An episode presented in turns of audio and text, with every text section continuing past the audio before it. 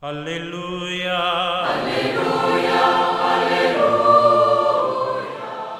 Hola amigos, estamos en el domingo 31 del tiempo ordinario.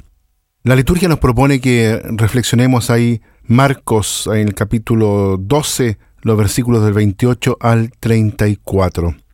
Los evangelios de los domingos del 31 al 33 nos presentan a Jesús ya en Jerusalén, donde se va a revelar como juez y señor del templo. Sin embargo, de esos capítulos llenos de polémica, solo se toman dos textos con actitudes positivas y por tanto modélicas para el discípulo.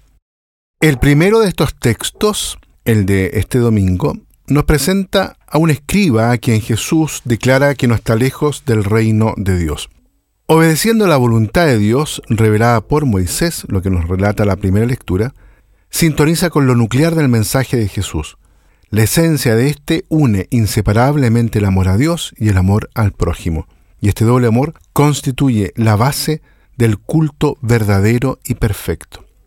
El Evangelio, el de esta oportunidad, Marcos 12, nos vuelve a proponer la enseñanza de Jesús sobre este mandamiento, el más importante de todos, el mandamiento del amor, que es doble, amar a Dios y amar al prójimo.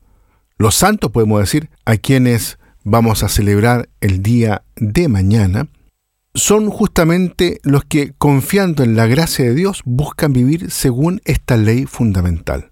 En efecto, el mandamiento del amor lo puede poner en práctica plenamente quien vive en una relación profunda con Dios, precisamente como el niño se hace capaz de amar a partir de una buena relación con la mamá y el papá.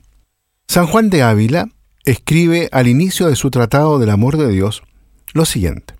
La causa que más mueve al corazón con el amor de Dios es considerar el amor que nos tiene este Señor.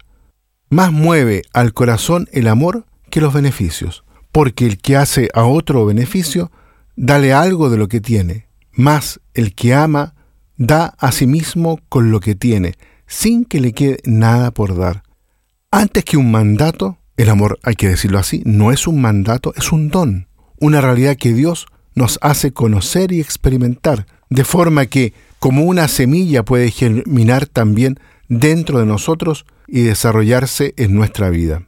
Si el amor de Dios ha echado raíces profundas en una persona, ésta es capaz de amar, también a quien no lo merece, como precisamente hace Dios respecto a nosotros. El padre y la madre no aman a sus hijos solo cuando lo merecen, les aman siempre, aunque naturalmente les señalan cuando se equivocan. De Dios aprendemos a querer siempre y solo el bien y jamás el mal.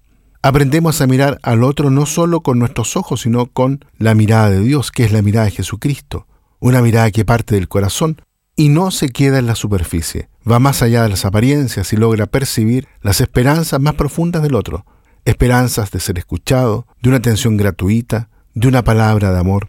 Pero se da también el recorrido inverso, que abriéndome al otro tal como es, saliéndole al encuentro, haciéndome disponible, me abro también a conocer a Dios, a sentir que Él existe y es bueno. Amor a Dios y al prójimo son inseparables y se encuentran en una relación recíproca. Jesús no inventó ni el uno ni el otro, sino que reveló que en el fondo son un único mandamiento. Y lo hizo no solo con la palabra, sino sobre todo con su testimonio. Las personas mismas de Jesús y todo su misterio encarnan la unidad del amor a Dios y al prójimo, como los dos brazos de la cruz, vertical y horizontal. En la Eucaristía, Él nos dona este doble amor, donándose Él mismo a fin de que, alimentados de este pan, nos amemos los unos a los otros como Él nos amó. Y hacerlo como lo hace citando el texto del Antiguo Testamento. ¿Amar de qué modo? Con todo el corazón, es decir, con la totalidad de tu persona, con todo tu ser, es decir, con todo aquello que a ti te da vida, y con la misma fuerza de cómo te amas también a ti mismo. Muy bien, queridos amigos, los invito entonces para que en este domingo, a la luz de estos textos bíblicos, a la luz de la celebración y de la experiencia de la Eucaristía como un lugar, un espacio donde nos dejamos en primer lugar amar por Dios. Podamos en la fuerza de ese amor renovarnos en la entrega a todos los demás. Que Dios los bendiga a todos y a cada uno.